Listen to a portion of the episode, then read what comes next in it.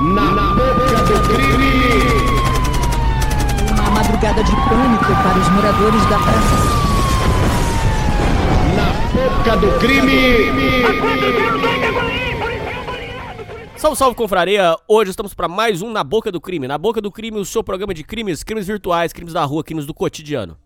Hoje, o programa vem, mais uma vez, fazendo, trazendo conteúdo exclusivo que nunca foi, não, não, não existe nada parecido com o que nós vamos fazer hoje.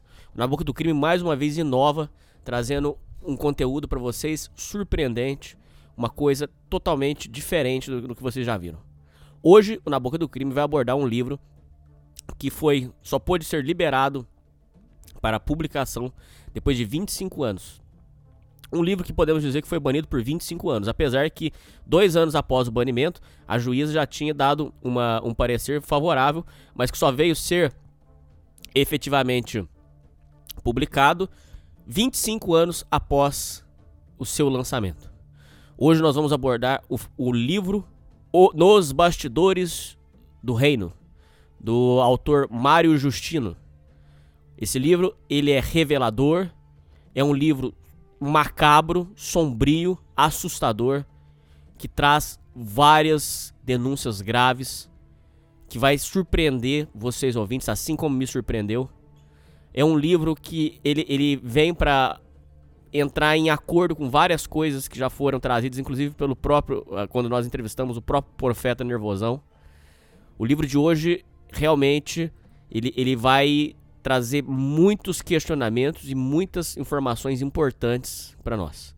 Quem vem me ajudar aí a decifrar, como sempre, é, o, o, o, significado desse livro é o nosso amigo Filipão. Fala, Filipão. Fala, Hernani. Fala, ouvintes do Na Boca do Crime. Olha, Hernani, sem, sem brincadeira nenhuma, falando muito sério, foi um dos melhores livros autobiográficos que eu já li. Realmente é uma história impressionante, parece uma coisa que realmente tirada de, de filme, é, que revela justamente a, a vida dos pormenores do início até o fim de um ex-pastor da Universal, com todos os detalhes, um excelente escritor. É, e como a gente já viu nessa veia, né, de sempre trazendo vários programas acerca de crimes da Universal e crimes religiosos, hoje a gente vem trazer essa bomba aqui, que é esse livro aí banido por duas décadas. Espero que vocês gostem. Bom, o livro que nós vamos abordar hoje se trata do livro Nos Bastidores do Reino. Esse livro ele foi, lanç... ele foi escrito é, entre 94 e 95 e foi publicado em 95. A, a história desse livro é uma história curiosa. Ela, o livro, um, um dia tá, é, um, um, escritor recebeu uma carta com esse livro e ele estava para sair. Ele estava para sair. Ele não, ele não, não não se deu conta do, do, da seriedade do que, tinha sido enviado para ele. Ele, na inocência, pegou, aquele, pegou aquela carta, pegou para ler, começou a ler as primeiras linhas. Quando ele se deu conta, ele já não conseguia mais parar de ler. O, quando ele, ele vai atrás de entender quem tinha. É, nós estamos falando do grande escritor Marcelo Rubens Paiva. Quando é, esse Marcelo Rubens Paiva começou a ler o livro que ele recebeu na carta, os escritos, na verdade, não é nem um livro, ele recebeu os escritos, ele não conseguiu parar de ler. Ele falou: Meu Deus, isso aqui é uma, uma obra de, de arte, isso aqui é uma coisa inacreditável. Então ele pega pra, pra ver de quem tinha publicado aquilo e vai atrás e, e descobre o, seu, o, o Mário Justino. O Mário Justino entra num acordo e, por intermédio da, da, desse escritor, ele entra em contato com a geração editorial essa geração editorial é de um escritor que eu também gosto, que escreveu um livro fantástico que eu também quero trazer na boca do crime. Na verdade, eu estou até pensando em criar um canal secundário só para fazer leituras de livros e filmes cult. Tô pensando em fazer isso aí. Só para fazer é, bate-papo sobre livros, essas coisas cabeça. Mas eu quero trazer este livro aqui.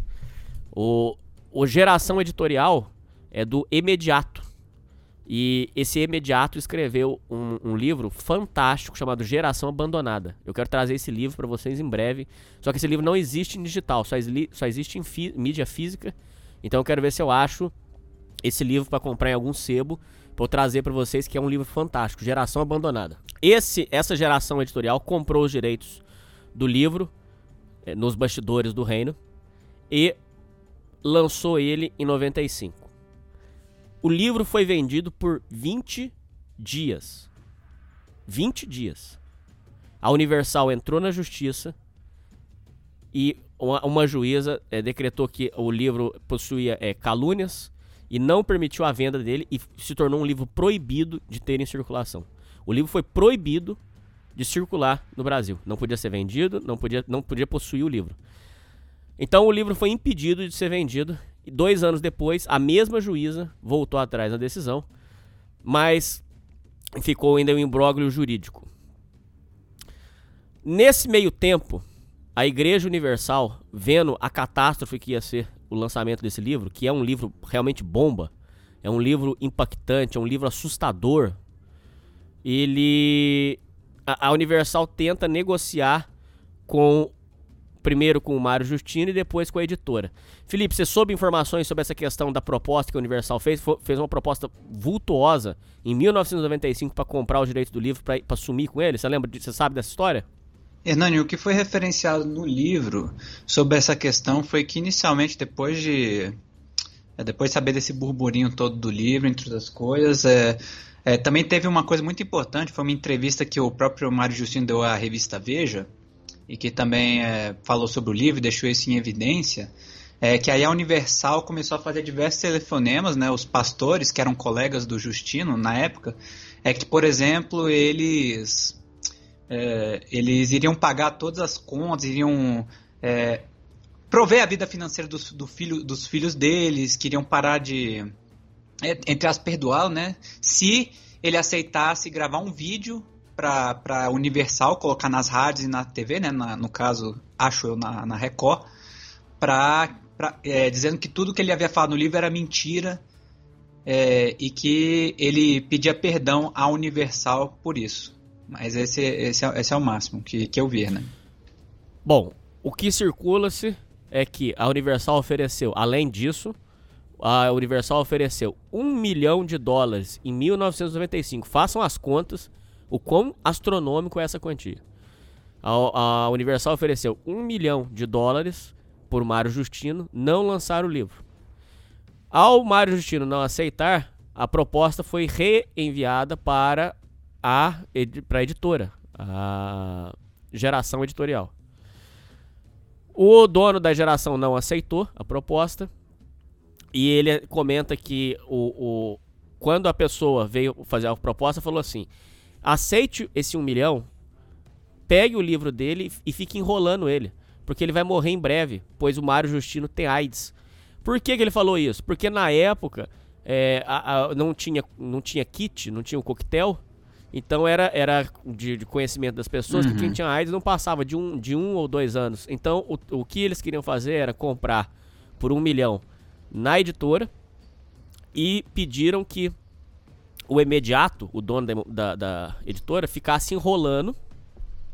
Porque a, todo mundo tinha a convicção que o Mário Justino não passaria de muito tempo. Então segurasse o livro, porque ele ia morrer em breve. Isso. Foi essa, a, foi essa a crença deles. E até o próprio Mário Justino ficou sabendo disso, que tanto que ele menciona essa parte no livro que ele teve conhecimento, não sei se através do próprio imediato, né, da, da própria da própria editora, de que a Universal estaria fazendo essas coisas por trás das costas, ou seja, a Universal teria feito essa oferta para ele diretamente. E quando ele recusou, eles imediatamente foram atrás da, da editora. Mas o Mário ficou sabendo disso também. E ele até colocou isso no livro. Bom, sabendo que então nós estamos falando de um livro bomba, nós vamos tomar todos os cuidados, nós vamos falar somente o que é falado. Não, tem coisas que a gente vai ter que falar fora do livro também, mas somente a coisas de informação pública aqui, tá? Então não adianta é, ameaça, não adianta nada, porque a gente está falando de coisas de conhecimento público. Por via das dúvidas, quem se interessar, salve este programa, porque eles são muito poderosos, de fato. Quem tiver interesse, que salve esse programa aí para você. Felipe, vamos começar com o livro. Esse livro, ô, Felipe, meu Deus do céu, cara. Diz que vai virar um filme isso aí, ô, ô Felipe. Esse, esse, livro é fora de sério. Cara. A história já parece que é de um filme, né, Hernani? Parece até uma coisa de ficção. de tanta coisa ali que realmente faz você pensar, não é possível que uma pessoa só tenha vivido tudo isso, cara. É impressionante, é impressionante. E ele dá nomes, ele dá tudo. E eu conversei com o, o Profeta Nervosão, o Profeta Nervosão confirmou tudo, falou que realmente foi dessa forma e que ele dá os nomes, ele dá as datas, é tudo muito metódico, é muito interessante. Exatamente. Ô Felipe, vamos começar por etapas. Quem era o Mário Justino? O Mário Justino vivia, é, nasceu em São Gonçalo, uma família pobre, pobre, pobre, uma miséria terrível. Vivia num, num bairro que era só estrada de terra, estrada de, de, de chão, famoso chão de barro. Era estrada de terra. Um, uma poeira, filha da puta, não tinha água, não tinha não luz. Não tinha luz, tinha nada. Tinha nada. Ali mal chegava a carta. Ele fala que várias vezes os carteiros não, não, não entregavam correspondência. Até mesmo porque ele falou que eh, os carteiros já não entregavam a, a, a, as contas, porque, achava, porque o povo já não ia pagar mesmo. Porque ele era muita miséria, muita pobreza. A, a, a mãe do Mário Justino era uma lava, lavadeira de roupa. E o pai era aposentado, mas trabalhava num, num, num navio, num estaleiro, fazendo é, faxina. Uma miséria terrível, uma pobreza enorme ali. O único meio de locomoção que eles tinham era, o que chama, era chamado de Baratinha, que era um, um, ônibus que passava ali. Era o único meio de locomoção que existia. É, a, a, ele descreve que a casa ficava pura poeira, porque é, ali a, é, era pura terra. Então ia uhum. terra na comida, ia terra na roupa, ia era terra um... na, na, na, na, cama. Era um negócio complicado, né? Ele menciona até que as é, a questão das necessidades básicas era uma coisa muito complicada no dia a dia. Não só isso, a questão da comida, que muitas vezes o povo simplesmente adoecia por causa da, da comida, né? A, da má qualidade, da, da, fa, da falta de, de possibilidade de higiene que tinha lá. Não só isso, mas ele também menciona uma coisa interessante, que até a água, que eles cavavam, até a água que fizeram de um poço artesanal era infestada de sapo, que vai e vem, o pessoal adoecia com com essas coisas. Então era um negócio que mal e mal as necessidades básicas eram atendidas. Era a água turva que ele fala. A, a água barrenta. Putz, cara, que vida horrível, cara. Puta uhum. merda. Ele tinha é, dois, dois irmãos, uma menina, que era apelidada de Pingo, porque ela era um pinguinho de gente, e o Cosby. Então era, era uma família. É, ele, segundo ele, era uma família que não. É, muito fria, porque o pai com a mãe dormiam já em quartos separados. É, não tinha. Ele mesmo relata que ele não conseguiu, lamentavelmente, depois ele se arrepende disso, mas ele lamentavelmente ele não tinha proximidade com o pai dele, depois ele se arrependeu muito disso. E com a mãe dele também, ele, ele tem muito remorso do que ele fez, que a gente vai falar, que foi algo muito grave que ele fez, que mudou a vida dele. Felipe, sobre a infância dele aqui, é, depois a vida dele tem uma, uma mudança, que é a questão do, da escola. O que, que acontece em seguida? É, no caso, inicialmente ele ele dizia que ainda criança já via que a situação dele era muito complicada, né? E que só, só tinha um, praticamente um caminho ali que ele poderia é, seguramente conseguir sair dali, que no caso era entrar em uma escola muito boa e através dessa escola ir para uma universidade, ou seja, o ensino superior. É, e que na época era, é, a gente está tá falando aí de é, muitas décadas passadas, ouvinte, ensino superior não era tão comum quanto hoje. Então era realmente uma coisa que mudava completamente a vida do sujeito. E principalmente se o objetivo do, do cara fosse sair é, da situação que ele estava. A forma mais segura era justamente obter o, a graduação no ensino superior. E nisso, é, ele disse que as escolas que tinham ali por perto, onde ele morava, eram so, todas escolas muito, muito, muito precárias. Né? Essa, essa, essas escolinhas aí que, é, que falta tudo, que tem pouca coisa, é, que, que a qualidade do ensino é, é, é, é muito ruim, justamente por causa da precariedade da, da região.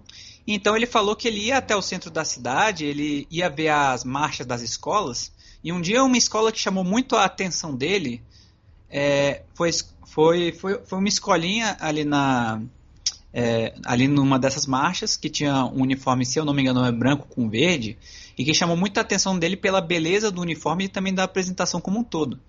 Ele descobriu que essa era uma escola particular e era uma das mais caras ali da região onde ele morava. No entanto, ele não te, ele, ele não nem falou nada para o pai e para a mãe dele porque ele sabia que eles não tinham dinheiro nenhum para conseguir entrar nessa escola, para pagar mensalidade e nem nada. Mas ele foi tentar, ele foi ler a, a matrícula, ele pediu para ir nessa escola, né? Ele pegava ali a baratinha pro pro centro da cidade, ia, ia ali só para ver a escola, para ver como era, para estudar ali é, formas de como ele poderia entrar. E ele chegou à conclusão de que a única forma dele conseguir entrar nessa escola era ele tentar uma bolsa de estudos. Então o que ele fez? Ele redigiu uma carta endereçada ao diretor, é, porque na escola dele, que ele já estava, é, o, ele dizia que era um dos melhores alunos, sempre se destacava, tinha notas muito boas, e nessa carta ele mencionava isso e dizia que caso ele recebesse essa bolsa, ele faria o possível para ser o melhor é, dos alunos nessa, na escola inteira. Né? Ele enviou essa carta, mas sem expectativa nenhuma. Ele só enviou, tanto que até você mencionou, né, Hernani? Os carteiros mal chegavam ali. É, então, sem expectativa nenhuma, tanto que ele menciona que nem falou para o pai e para a mãe dele que, que ele iria tentar é, isso. Ele não mencionou nada. É, Passaram-se alguns meses, ele diz já, que já tinha esquecido até de, de, que tinha, tinha toda essa questão da escola, porque ele achava que já, já tinha sido recusado, que a carta dele não tinha sido lida. E aí, de repente, um dia ele, voltando para casa, ele viu um carteiro ali, o que era uma coisa surreal, porque carteiros não, não, não tinham carta para entregar ali na região dele, já que, por exemplo, é, contas o governo não enviava, porque o povo não, não pagava as contas ali na, na região. Então, e ninguém recebia a carta ali. Então, quando ele viu o carteiro, ele imediatamente disse assim: porra, deve ser a minha carta. Foi lá correndo até o carteiro, é, perguntou se tinha uma carta endereçada a ele. O carteiro entregou e realmente, quando ele foi abrir, o, foi abrir a carta, era o diretor dizendo que havia concedido uma bolsa de estudos para ele nessa escola. Mas não era só para a escola, Felipe. Uhum. O que ele conseguiu foi absurdo. Foi. Ouvintes, Felipe, ele conseguiu uma vaga para uma escola top para ele estudar todo o ensino médio e os quatro anos da faculdade. É verdade. Aonde você consegue uma bolsa dessa hoje em dia, cara? Ele conseguiu um negócio inacreditável, eu, pô. Eu nunca ouvi falar de uma coisa assim hoje em dia, né? Um negócio. Até porque é, hoje as escolas e as universidades são instituições completamente diferentes, né? Mas nesse caso eu imagino que era uma instituição só, né? Tinha uma universidade ali. E eles diziam que a tuição tanto da da, da, escola, da escola, né, do período que ele estava cursando e do ensino superior inteiro já estariam pagos para ele com essa bolsa. É realmente um negócio inacreditável. Bom, o Felipe, tudo se encaminhava muito bem para o, o Mário ter uma vida fantástica. Quando ele conta da bolsa para a família, ele virou motivo de orgulho. Ele virou uma, um orgulho da família. Ah, os pais não acreditavam no, no, no que ele tinha conseguido foi algo um feito inacreditável, porque naquela época quase ninguém tinha faculdade, ele já estava garantido com a dele, era só ele estudar. É, ele era um jovem muito aplicado nos estudos, tudo, tudo se encaminhava perfeitamente para ele ter um, um, um, futuro maravilhoso, uma vida maravilhosa. Ele estava com a vida ganha. Só que ele tinha um problema, o Felipe e ouvintes.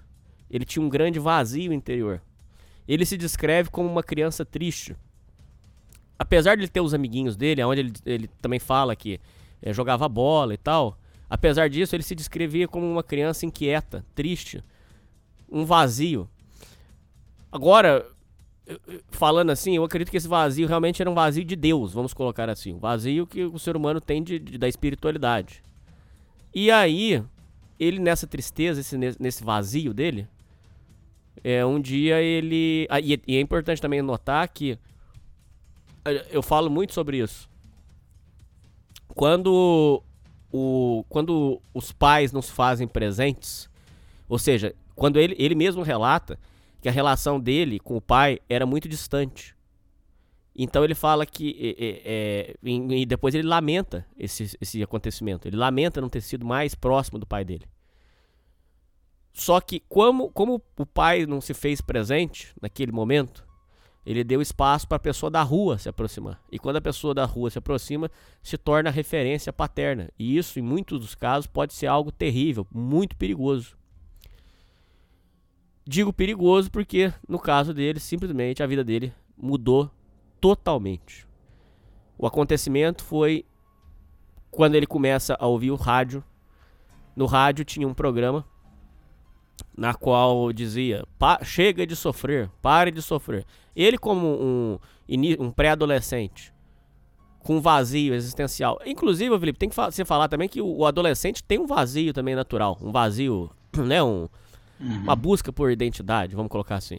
Sim, principalmente porque, nesse caso, né, Nani, ele via a educação como uma forma realmente de, de mudar de situação, é, um objetivo a, a, a longo prazo para ele sair de onde ele se, se, encontrava. Essa era a motivação principal dele. No entanto, é, coisas é, existenciais, espirituais até, que ele tivesse necessidade, e isso não, não abrangia isso, né? É, então ele dizia que, por exemplo, não se via assim, ele estudava e tudo, no entanto, não tinha aquela motivação, isso não sanava aquelas questões existenciais que ele tinha, o vazio é, que ele sentia. Então é justamente aí que entra que entra a, a presença da, da igreja, né? Felipe, ele começa a ouvir esses, esses programas de rádio. Lá falava, pare de sofrer, não sei o que lá, coloque a água em cima do, do, do, do rádio, porque nós vamos abençoar a água, depois você toma um copo d'água, que não sei o que lá. Nós vamos, eu vou falar sobre isso né, em todo o programa, mas eu só quero fazer uma rápida menção aqui. Essas não são práticas cristãs, para você ouvinte. Eu acredito que não tem nenhum ouvinte aqui que seja membro da Universal, mas só quero te lembrar que isso não é uma prática cristã. Rosa ungida, sal que cura alcoolismo, travesseiro que espanta demônio, isso não são práticas cristãs, tá bom? Tô só te lembrando disso, mas vamos voltar lá.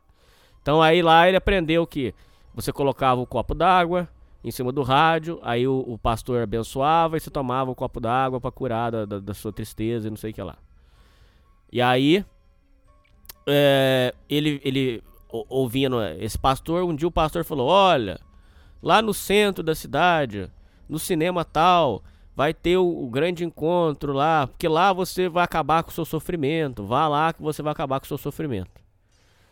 E ele, adolescente, né, pré-adolescente, com aquele vazio e vendo ali um, uma pessoa dizendo que ali acabaria o sofrimento dele, ele decide ir. Ele decide ir nesse encontro da igreja.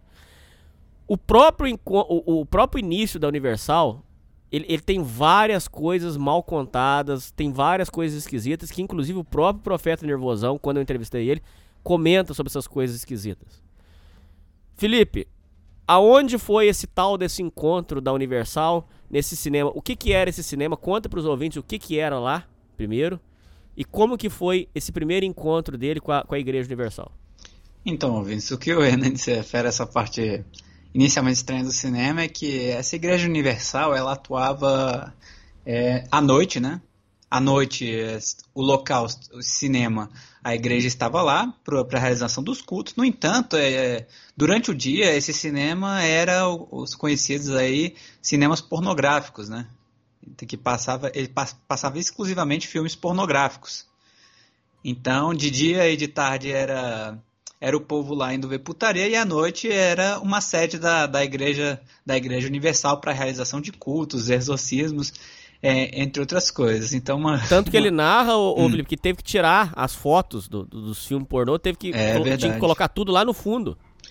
É verdade, toda vez que eles tinham que organizar os cultos, os, os, os, o pessoal lá tiravam os cartazes dos filmes e tudo, da, mostrando os filmes e guardavam tudo no, nos fundos ali do negócio para deixar minimamente adequado para a realização do culto, né? É, e, e, durante a, essa cerimônia, né, é, Hernani, ele, diz, ele inicialmente foi lá e disse que era um pastor, um pastor bem jovem e relativamente inexperiente, que estava lá regendo a, o culto, e que ele imediatamente se, se apaixonou e se sentiu tocado pelas, pelas palavras é, do pastor, que realmente tocavam aquele vazio, endereçavam diretamente o vazio que ele sentia. É, né, Hernani? Ele se sentiu tocado por isso, ele sentiu realmente é, um despertar espiritual.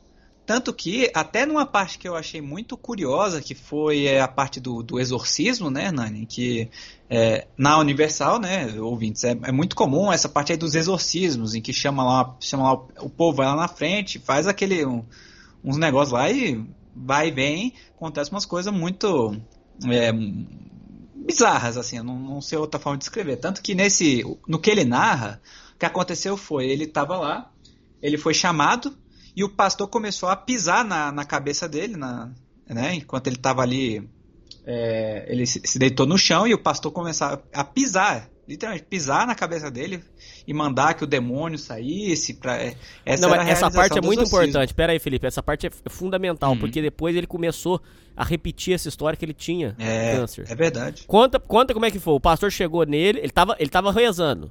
Pastor, Chega ele... nele, botou a mão e falou assim, ó, ó, Felipe, Falou assim, ó, seu nome, falou no ouvido dele, seu nome é Exu Caveira e você tem câncer. Falou isso pra ele.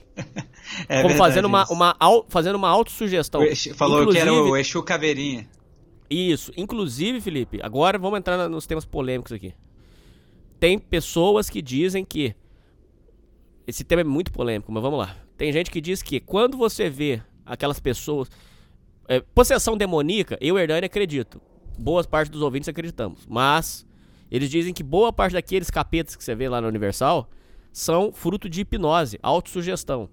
Por exemplo, uhum. a pessoa chega e fala: Olha, você tem um mal aí dentro. Então, igual fez com ele. Botou a mão na cabeça dele e falou assim: Olha, seu nome é Chuca Verinha, você tem câncer. Falou pra ele. Aí uhum. levou ele lá pro palco e botou ele de joelho e falou assim: Qual o seu nome? Aí, na inocência, Felipe, ele falou: Meu nome é Mário. Falou: Não, não é Mário. Fala a verdade, qual que é o seu nome? Aí ele, sem entender nada, ele falou: Meu nome é Chuca Verinha. Aí começou, essa, aí começou esse circo. Aí ele botou. Como é que foi? Ele, ele apertou a cabeça dele no chão uhum, com, é, com ele, apertou, ele, ele prensou, a, ele botou a cabeça do, do Mario no chão e começou a pisar nela. Começou a prensar a cabeça do, do Mario contra o chão com, com o pé dele, mandando o Exu Caveirinha embora, né? E uma coisa interessante nesse relato é que o, o próprio Mario ele diz que, que não entendeu inicialmente o que ele queria dizer, né? Mas quando. Mas quando na, na frente de todas aquelas pessoas e o, e o e visto o pastor ter falado no ouvido dele para ele falar que era o Exu Caveirinha, mesmo tendo sido a primeira vez que ele foi, ele disse que não não sentiu maldade, ele disse que, que na época ainda era muito ingênuo e não sentiu, não viu maldade naquilo e só foi com o fluxo, né? É, e uma coisa importante, Hernani, que não só a autossugestão, as outras é, hipnose, né, que, que você falou, mas essas, essas possessões que ali na, na Igreja Universal, o próprio Mário futuramente, a gente vai falar mais sobre isso depois, mas o próprio Mário dizia que, no, é que é, isso tudo muitas vezes eram utilizadas pessoas que com deficiência mental ali, com problemas graves psicológicos, esquizofrenia, é, porque eram mais suscetíveis aí junto com, com isso tudo, né? E realmente parecer que estavam é, endemoniadas entre as ou até pessoas que queriam só chamar atenção. Pessoas que se, que se, é, que se, que se ofereciam para participar desse, desses, desses rituais aí, é, interpretando um personagem né, que, o, que o pastor pedisse. Então é realmente é muito polêmico, Renan. Bom, Felipe, ele sai dessa, desse culto acreditando que ele foi curado dessa doença ele eh, por muitos anos ele vai ele repete a mesma coisa. Eu fui curado pela Universal do câncer. Ele repete isso por muitos anos. Ele sai da, da igreja é, acreditando que foi curado, sentindo um bem, sentindo uma paz que ele nunca tinha sentido. Ele acredita que encontrou o lugar de paz.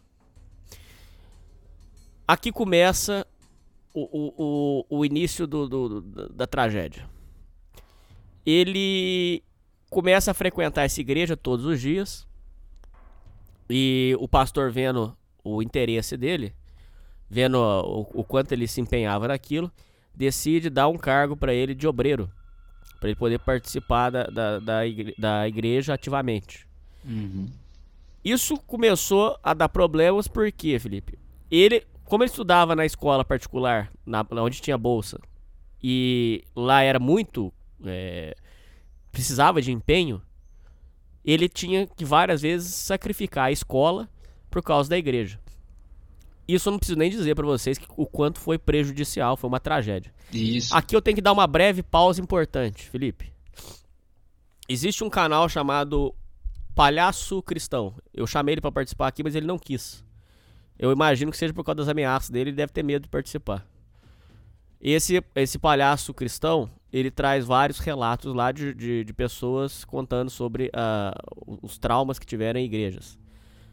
Felipe, é assustadora a quantidade de jovens que tiveram o mesmo destino que o Mário e o Justino.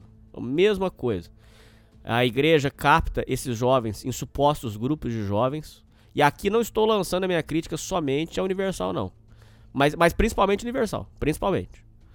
É, mas, mas a minha crítica é, mais, é voltada assim, para essas igrejas evangélicas em geral. Capta esses jovens em supostos grupos de jovens.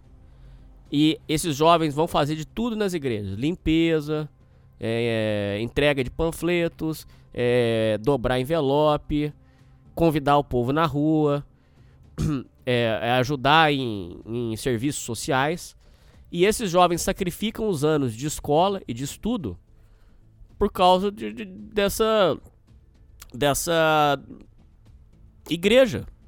E isso é muito perigoso, Felipe, porque são anos fundamentais para a formação do jovem, formação intelectual, formação profissional, e que são sacrificados. Tanto é, Felipe, a gente já vai chegar nesse ponto, eh, mas só para dar uma pincelada aqui. O, aquele profeta nervosão que eu trouxe aqui. Gente, ó, quem não ouviu o programa Na Boca do Crime com o Profeta Nervosão, é obrigação ouvir. Por favor, vocês precisam ouvir.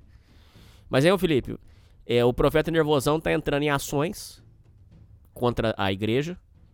Por causa que esses- essas pessoas estão dizendo, dizem, e com razão, Felipe. Eles, Felipe, você tem que admitir que eles estão totalmente certos.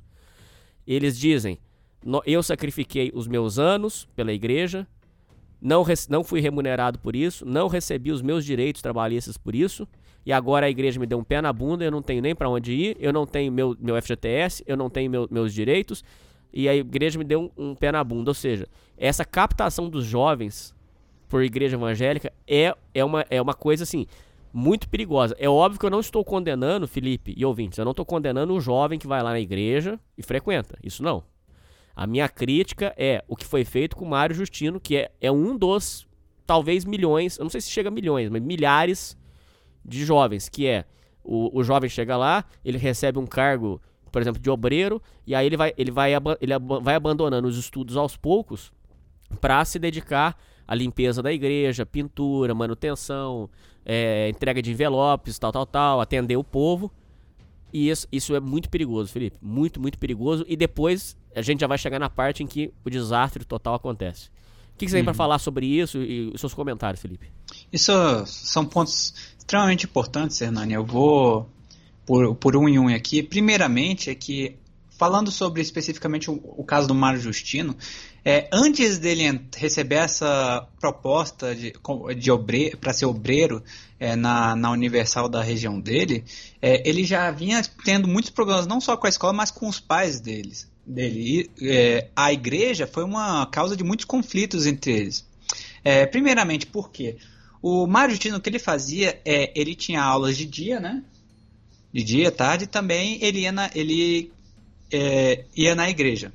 No entanto, o que acontecia é que com o tempo foi se passando, ele, à medida que ia mais na igreja, ele sentia mais e mais vontade de comparecer em todos os cultos que era possível. Então tinha culto de manhã, de tarde e de noite. Ele não se contentava mais em só nos cultos à noite e estudar de dia e de tarde, porque ele dizia que enquanto ele estava na aula, ele não conseguia se concentrar. Enquanto ele estava em casa, ele não conseguia estudar, porque a única coisa que ele conseguia pensar era em Deus, era na vocação, era nos salmos, era na, nas passagens que o pastor tinha ali no dia. Ele ficava refletindo sobre, é, lendo, se dedicando à leitura, o estudo da Bíblia. E ele não mais se interessava por estudar aquilo que a escola propunha para ele. É, então, o que ele foi fazendo inicialmente foi a- é, matando aula. Ele matava aulas é, de manhã e de tarde para ir nos, atender aos cultos. Então, ele praticamente, ele dizia que chegou um ponto em que ele estava o dia inteiro na igreja. Ele passava manhã, tarde e noite na igreja, completamente matando as aulas, né? E para uma pessoa que recebe bolsa de estudos, isso é algo muito prejudicial, porque é esperado que você seja o.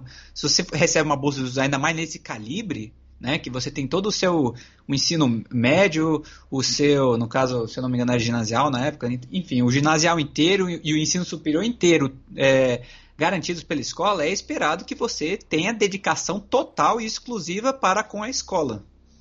É, então, os pais foram vendo essa situação e foram tendo. E o próprio Mário disse que inicialmente os pais dele ficaram muito felizes por ele, por ele, ele ter desco, descoberto essa, esse interesse. Porque o Mário, nas palavras dele, sempre foi um garoto é, solitário, é, de, é, triste e que não, não socializava muito.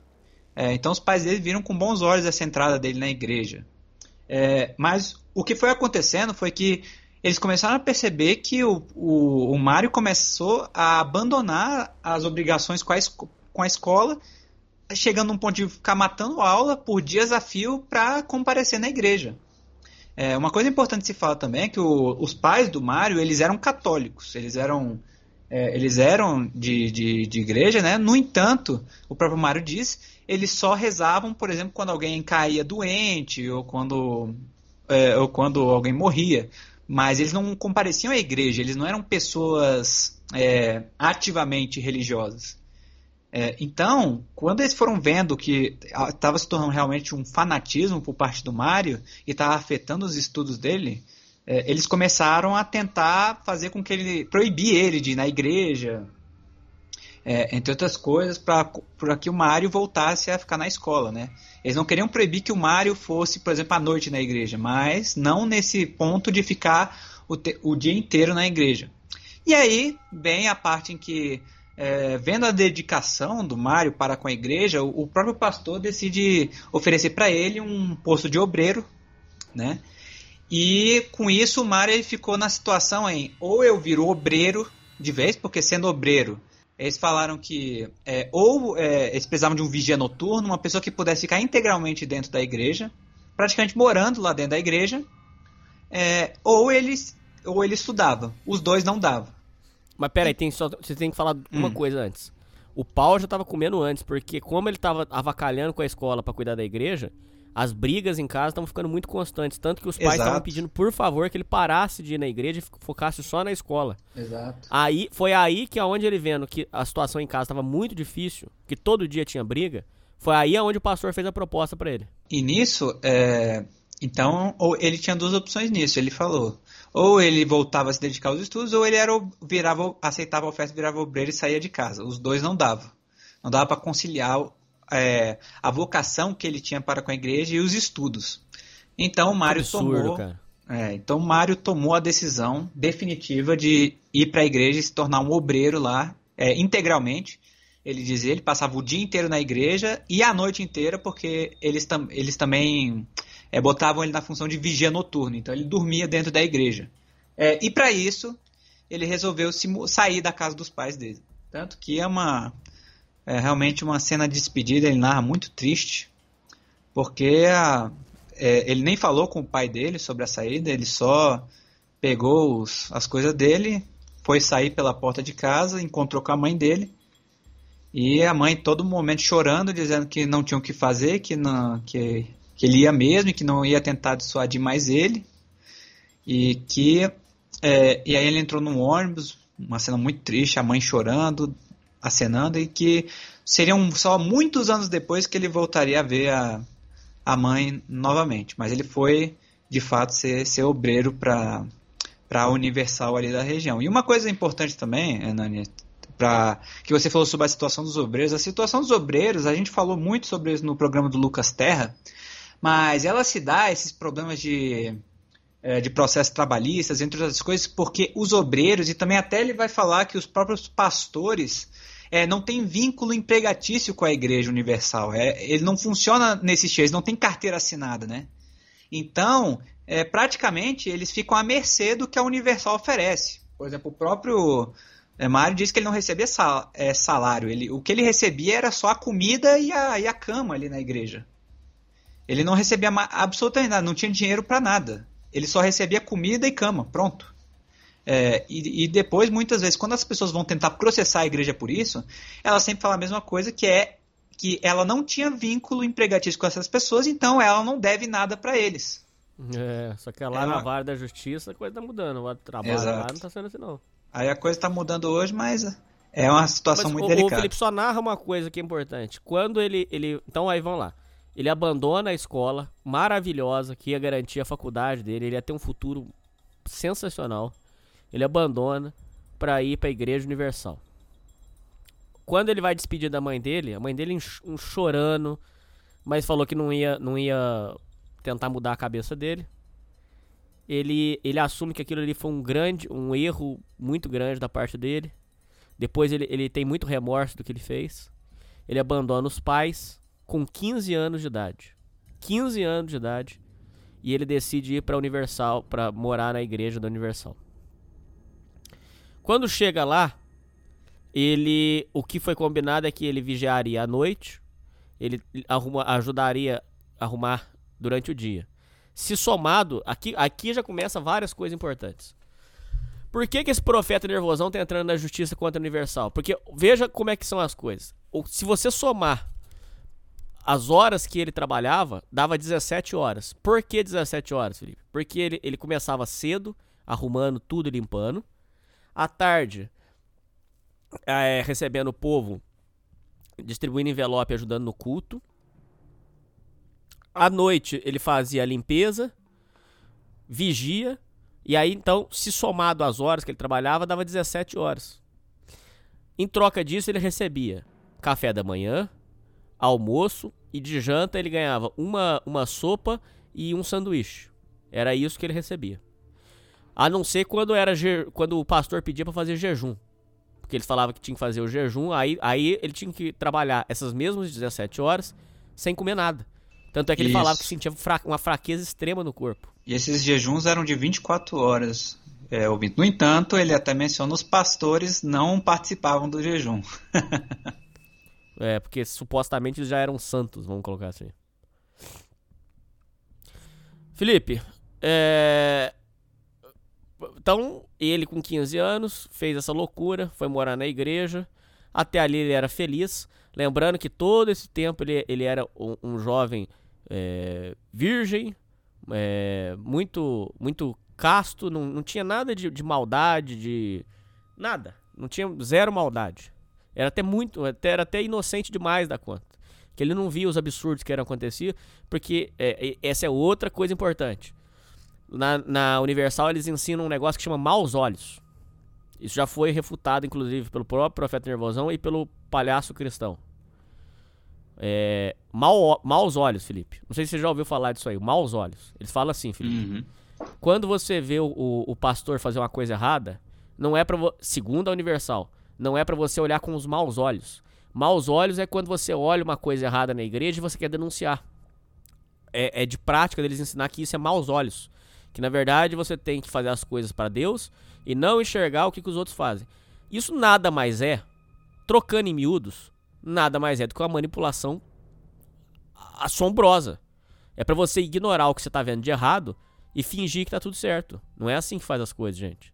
Então, quer dizer, eles queriam que é, o, o, suposto maus olhos nada mais é do que uma desculpa para eles é, é, fazerem as coisas erradas e, e, e, ainda culpabilizarem quem faz a denúncia.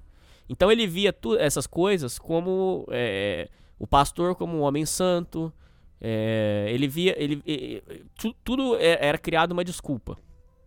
Aqui também tem um outro ponto que tem que ser falado, Felipe. Que é. É nesse ponto que surge. Não, aí beleza, ele vai, ele, vai ele vai trabalhando bem. Surge uma primeira proposta para ele ter uma promoção na igreja. A, a, aquela namoradinha dele vem depois, né, Felipe? É isso mesmo? Isso, exatamente. Então, pera aí, guarda a história da namoradinha, vamos voltar. Então, como ele estava se empenhando muito na igreja, surge uma proposta para ele. Felipe, como é que foi a proposta e conta também como é que foi o primeiro encontro dele com o Edir Macedo, por favor. Ah, essa parte da, da primeira proposta é que, visto que ele estava se assim, performando muito bem como obreiro, ele era, na verdade ele era tido como um dos obreiros com a maior dedicação ali, porque não só ele tinha as atividades do dia, mas ele era vigia noturno, ele praticamente vivia só dentro da igreja, ele não fazia mais nada além da igreja, é, as pessoas lá dentro e o próprio pastor viram que ele era uma pessoa muito dedicada à causa. E resolveram por tentar oferecer uma promoção para ele próprio é, se tornar não, não só mais um auxiliar, né? Mas ter uma posição de destaque é, como, como um, um, pastor, de fato. Né, Nani? Você subindo os degraus para chegar certo. nisso. É, e aí falaram para ele que o próprio Edir Macedo né, teria encontraria com ele, né? Ele entre aspas entrevistaria o Mário para ver como para ver como ficaria a situação dele para ver se seria dada essa promoção.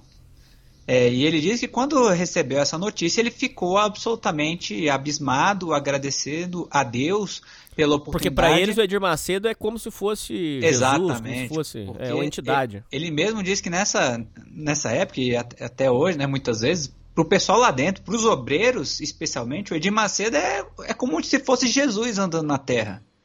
Porque ele, ele, ele é uma pessoa tita até como, como, como santo ali entre os obreiros. Então, qualquer coisa relacionada a ele, você ter a oportunidade de falar com ele, e não só isso, mas ele demonstrar interesse em você, especificamente, no caso do Mario, um obreiro, era uma coisa assim que não, não tinha acontecido aí na história da, da Universal. Foi, foi, foi uma bomba ali dentro. Então ele realmente ele ficou extremamente nervoso, mas muito animado.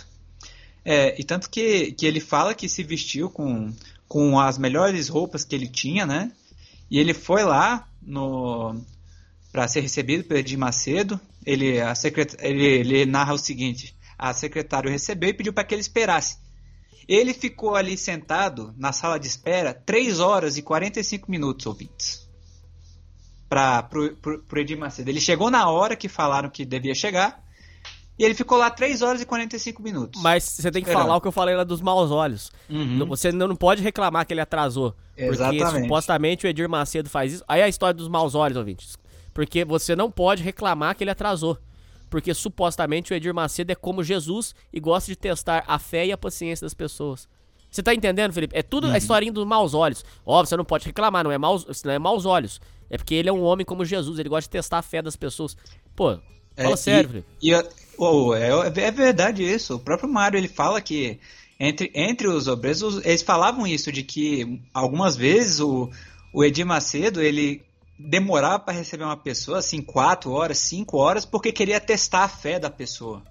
E aí o Mário achou que essa era o ponto com ele. Então ele não viu com, com justamente esses maus olhos aí.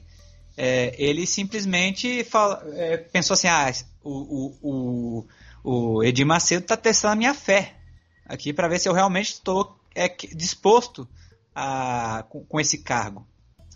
Então ele falou que, que entrou lá, né? Ele, ele, ele finalmente foi chamado, entrou e ali tava só figurão, Hernani. Ele fala assim nas palavras, ele estavam só os figurões ali da, da Universal, porque ele já estava em reunião. É, e aí, quando ele entrou, é, o Edir Macedo então fez algumas perguntas do porquê que ele, ele quer ser pastor, é, não sei o quê. É, tanto que até ele achou inicialmente que não seria, não seria aceito, né? Ele só estava feliz de estar tá lá nas palavras dele. No entanto, ele falou que uma pessoa em específico ali dentro da reunião é, disse assim, é, falou assim uma hora. Eles começaram zoando um pouco da cara dele assim no início da reunião, mas chegou um ponto que falou assim: esse sujeito, esse sujeito parece, parece dedicado à causa. Dá uma chance para ele. Uma pessoa assim da mesa. E aí o próprio, o próprio Edir Macedo disse simplesmente assim: Olha, é, fui com a sua cara. Você, você, você começa, começa semana que vem. Mandou ele embora e no, na saída falou assim: e vê se trata de vir com, com umas roupas melhores, que, que esses trapos aí não servem para regir culto. E eram as melhores roupa, roupas dele como obreiro, para você ter uma ideia, né? É, então, uma coisa muito informal, assim, como se é, só estava rolando uma reunião e falaram, ah, vamos aproveitar aqui, botar, resolver esse cara. É, e é a partir daí que começa a trajetória dele como pastor da Igreja Universal. Bom, ele é mandado lá para o sertão, um lugar horroroso. Se eu não me engano, é, era Pernambuco que ele foi, ou Felipe? Ou foi, ou foi Bahia? É, exatamente. Ele foi para Pernambuco e depois, se eu não me engano, para Salvador. É, não, Salvador é depois, calma aí. Ele vai para um sertão É um lugar muito pobre. Ele vai com um amigo dele, inclusive. Uma, uma pessoa que ele, ele tinha grande estima. Eles vão pra lá e ali começa uma pequena amostra do inferno. Aqui é só, aqui é só o é só o- a demonstração só do inferno. Não é- ainda não era o inferno total, não. É só a demonstração. Mandam ele pra dormir. Eu- Ô, Felipe, eu- eh, tem vários desses testemunhos aí na, na internet, Felipe. Depois eu queria ver. Eu não sei se eu coloco nesse programa, mas depois a gente podia analisar esses testemunhos. Mais jovens passaram por isso, Felipe. Inclusive, tem uma moça da Universal que falou que é, a- o pessoal da igreja juntava pra levar marmita pros obreiros, porque diz que eles morriam de fome. Essa história é- é- é- tem, é, tem muitas histórias dessas aí. Uhum. Ele, é- ele foi mandado pra um lugar em que eles dormiam no chão. Chão, chão, sem colchão, sem cama. Chão. Ele dormia no chão. É, às vezes o almoço não chegava, por ruindade, porque quem controlava lá era um casal de, era um casal, era um pastor e a mulher dele que era secretária. Isso, é importante. dele era um é- capeta. Importante lembrar uma coisa, né? Que ele não era efetivado como pastor ainda, né? Ele ainda estava na, na transição de obreiro é, para cima. Ele estava ainda só encarregado de, de cargo de assistente, né? Ele pegava os cultos menores ali antes do, antes do principal. Então ele, ele ainda era tratado, como Renan falou, com muita ruindade. A, essa mulher do pastor, ela era ex-mãe de santo. Isso entra em acordo com vários dos relatos que a gente já, já, já viu aqui e que eu já conheço. O próprio Mário Justino afirma isso categoricamente, que muitas das pessoas de obreiros e pastores da Universal são ex-pais de santo. Isso entra em acordo com a, a, a história desse cristianismo a Igreja Universal não tem. Não é, e- ah, e outra coisa. O próprio Edir Macedo não gosta de ser chamado de evangélico. Ele diz que não tem nada a ver com os crentes. Ele mesmo diz isso, categoricamente. E, é, é o seguinte, ô Felipe e ouvintes. O Mário Justino afirma que muitos dos pastores e, e obreiros são ex-pais de santo. A- essa própria mulher que era muito ruim com ele era, era ex-mãe de santo. Ele fala que isso é, explica dessa- muito dessa- desses costumes que a igreja faz que, que nada tem a ver com Bíblia nem com cristianismo. Rosa ungida, é, o óleo que, que faz milagre. é, Sal essas- essas ungido, vassoura sal ungida. ungido. Isso é, isso, é, isso é uma total loucura, insanidade, que vem é, do costume da, da, da, da própria, da própria macumba mesmo. O que, que é a macumba lá? Eu vou enfeitiçar essa caneta, você vai entregar pra pessoa que você quer e a pessoa vai se apaixonar por você. Isso é, isso é da macumba. Isso, não é Isso. cristão. Não, não só isso, mas também costumes de, de tempos longínquos na Idade Média, né? Falando que era, é, por exemplo, o azeite de oliva. Eles falavam que era o azeite ungido de Jerusalém, mas era o azeite galo, entendeu? Ah, o sal direto de uma localidade de Israel, não sei de onde.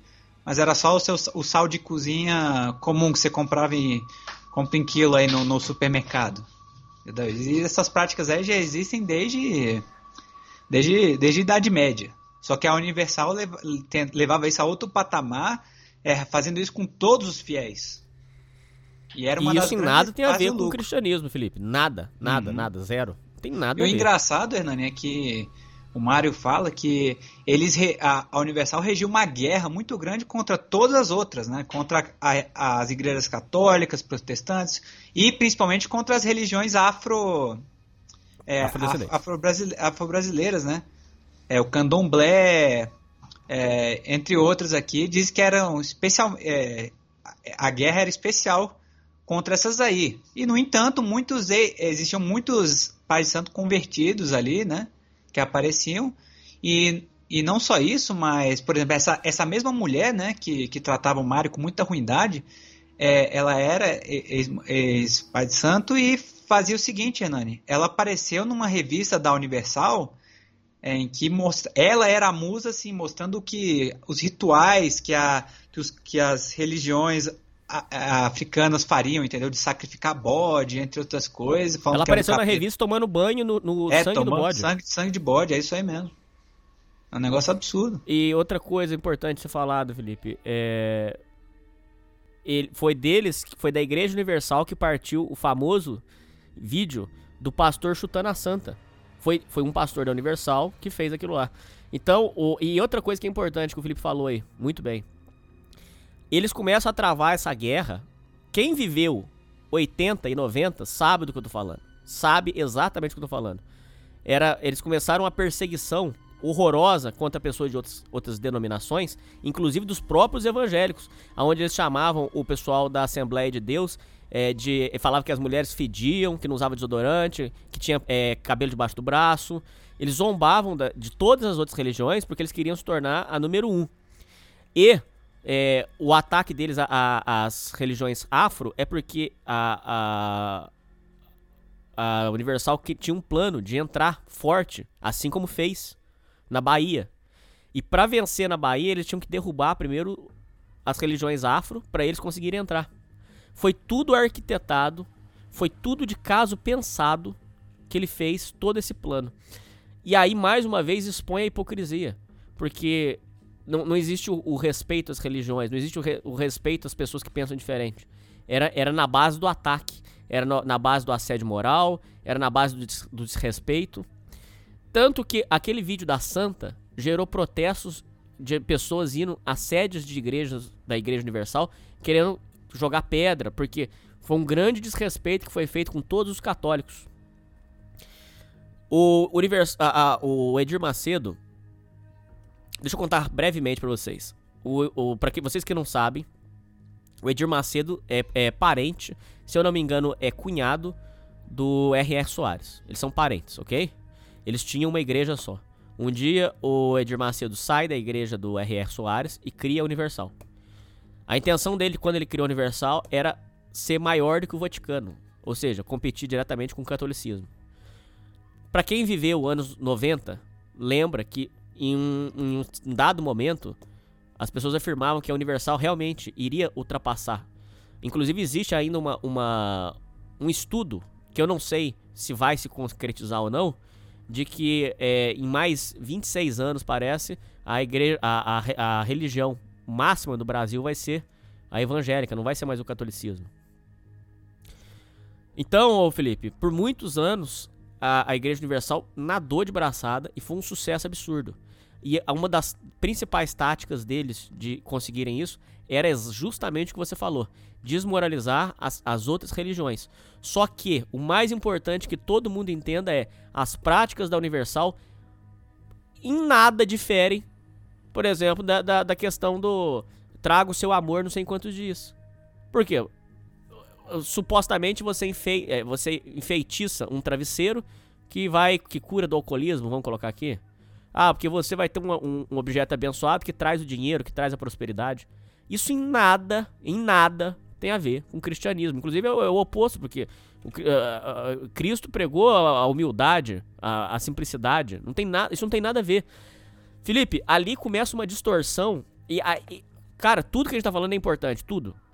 Felipe, tem pessoas que dizem que a Universal começou com um propósito bom e que foi corrompida com o passar dos anos. Tem gente que fala isso. Mas, Felipe, ao ler o livro do Mário Justino, eu não sei se você chegou na mesma conclusão que eu. A Universal nunca foi boa. Começou é, é, é, com sedes em cinema pornô, uma, uma exploração horrorosa, essa história de, de, de, objeto ungido, que não tem nada a ver com Deus, esse negócio de capital os jovens. Eu, eu afirmo, não sei se isso aqui pode dar processo, mas na, na minha opinião, Felipe, não sei a sua opinião, na minha opinião, a Universal nunca teve um propósito bom. Não é que essa historinha que começou bom e foi corrompida. Ao meu ver, ao ler o livro do Mário Justino, para mim fica muito claro que a Universal nunca teve um propósito bom. Que sempre foi um propósito de expansão, de, de, de exploração máxima. Que, qual que foi a sua conclusão que você chegou, que você chega nesse, nesse sentido? É, justamente nisso, Hernani, que você falou sobre a Igreja Universal nunca ter sido boa, é, o próprio Mário Justino cita diversas fontes de que, inicialmente, o intuito da criação da Igreja Universal é, com, com Edir Macedo é, tenha sido justamente fins lucrativos, né? de que a Igreja Universal nunca teve a intenção de ser, de fato, uma instituição com fins é, unicamente religiosos, né? mas sim é, para ser como se fosse uma mega empresa administrada meramente com fins lucrativos, utilizando a religião como um pano de, de fundo, né? Então, ô Felipe, voltando lá na, na parte que a gente parou. Ele vai para pro Nordeste, essa, é, morar junto com esse. Na, morar na igreja. Ele dormia no chão. Às vezes o almoço chegava, às vezes não. Ele vai para lá em condições horrorosas. Ele é muito maltratado, humilhado.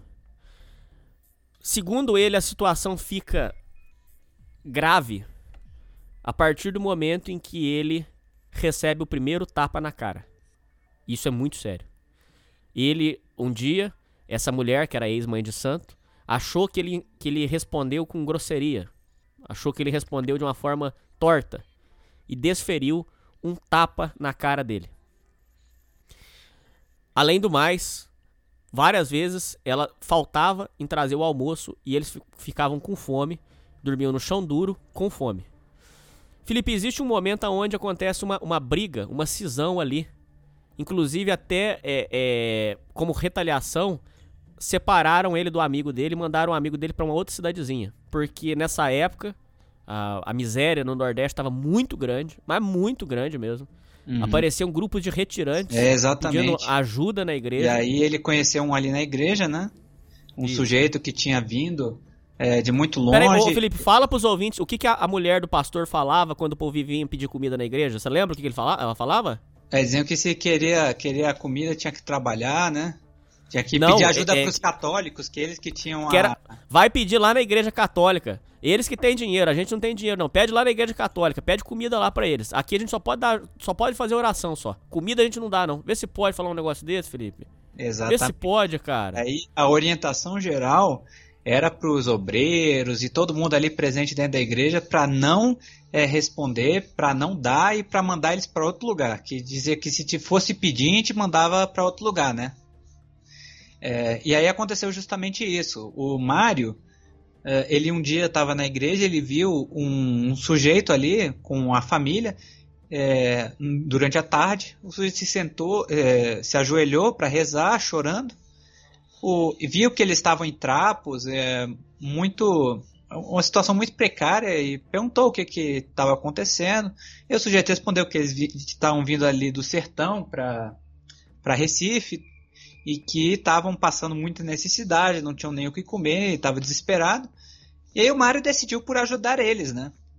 O Mário decidiu por ali pegar a parte ali da, a renda, as coisas, para tentar ajudar o, com o que eles angariavam nos cultos para ajudar é, essa família. É, nisso que ele ajudou essa família, é, os superiores, né, no caso a mulher do pastor, o pastor é, descobriram isso e como a orientação era de não ajudar, vendo que, que ele tinha desobedecido isso,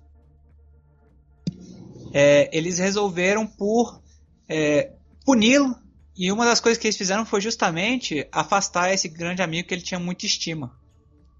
Mandaram ele para um local muito muito precário, longe de Recife, no sertão mesmo, é, para um lugar horrível e que ele não mais teve notícias desse amigo.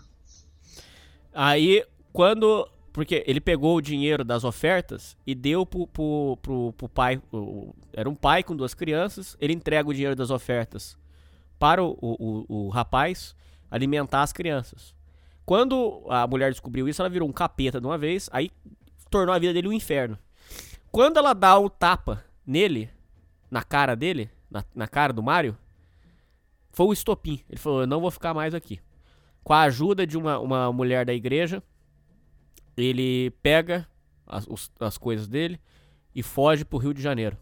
Embarca num, ônibus e vai pro Rio de Janeiro. Por quê, Felipe? Ele imaginava que o Edir Macedo não sabia de nada disso.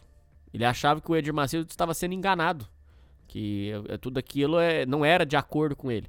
E ele acreditava que ele voltando para o Rio de Janeiro e falando diretamente com o Edir, que aí ele conseguiria é, mudar as coisas. Ele volta para o Rio de Janeiro e vai lá direto lá na sala do Edir. Chega lá, ele é atendido pelo Edir Macedo com total desinteresse. E o, o Edir fala: É, então você não conseguiu? Então tudo bem, você não é mais útil pra, pra igreja. Pode voltar pra sua casa, muito obrigado. Ali ele falou que o chão dele simplesmente caiu. E ele começa num desespero e ele se ajoelha nos pés do Edir Macedo pedindo uma segunda oportunidade. Uma das pessoas que estava presente na sala ficou com dó e falou assim: Ô, ô é, bispo, é, ele não. Você sabe que a, a, a esposa do pastor lá é realmente difícil de mexer. Dá uma segunda chance para ele. E aí o Edir resolve dar uma segunda oportunidade para ele, pro, pro Mário, e manda ele dessa vez para a, aí sim para Salvador, na Bahia, aonde ele começa é, a trilhar um, uma nova história lá. Felipe, paramos por aqui ou continua? Hernani, tem, um, tem muita história ainda por à frente, viu, cara? Essa saga de Salvador é onde realmente a coisa começa a ficar feia. Onde ele, ele realmente diz nas palavras dele que começa a entrar no inferno. É, o negócio então, lá pegou fogo mesmo. E eu, hum, eu acho eu que isso aqui vai ter que ser dividido em, em partes mesmo. Vai, é muita história, viu, Vin? São 160 páginas do livro, é, com muitos detalhes. O Mário é um, é um excelente narrador. E ele não poupa detalhes, ouvintes. Ele fala de tudo mesmo, como foi. Ele não poupa nem ele mesmo. Tudo que ele fez de errado, tudo que ele fez de. Até ações dele que prejudicaram outras pessoas, que ele fazia ali de acordo com as orientações da Universal, que ele fez depois, ele não omite. Então é realmente muita história, ouvintes. Então, ouvintes, a gente vai terminar esse livro na próxima parte. É, eu agradeço vocês. Quem tiver o interesse é, pesquisar sobre o livro, é, tiver o interesse de comprar o livro, né, que ajude o, o Mário Justino. E nós continuamos na próxima parte. É isso aí, Felipe. É isso aí, ouvintes. Falou. Falou.